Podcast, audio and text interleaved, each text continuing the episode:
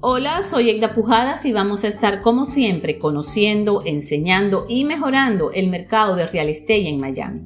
Hoy vamos a hablar de la regla 80-20. Ok, cuando hablamos de la regla 80-20 nos referimos a un préstamo de 80% del valor de la propiedad con un 20% de pago inicial. Pero ¿qué pasa cuando los compradores no pueden llegar al 20% de inicial?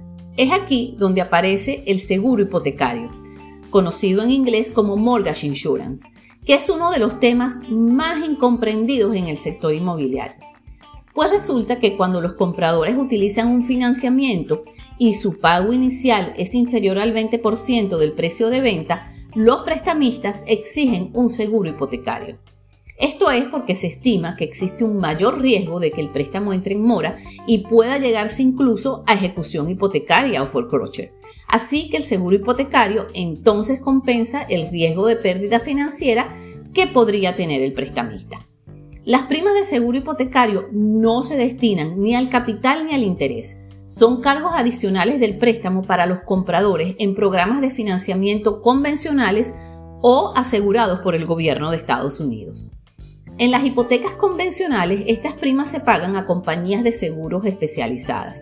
Con hipotecas aseguradas por el gobierno, como los préstamos FHA para primeros compradores de vivienda, las primas se pagan a la agencia gubernamental aseguradora.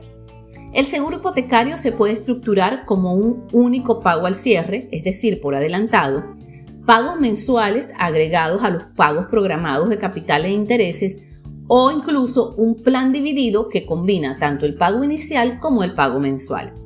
En los préstamos asegurados por el gobierno, el seguro hipotecario se paga al cierre, conocido en inglés como Upfront Mortgage Insurance, y puede incluirse en el monto del préstamo.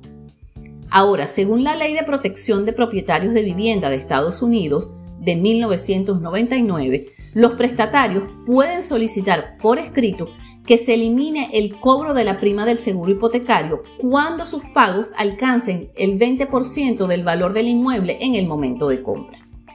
Este proceso de eliminación solo se aplica a las hipotecas convencionales, no a los préstamos asegurados por el gobierno.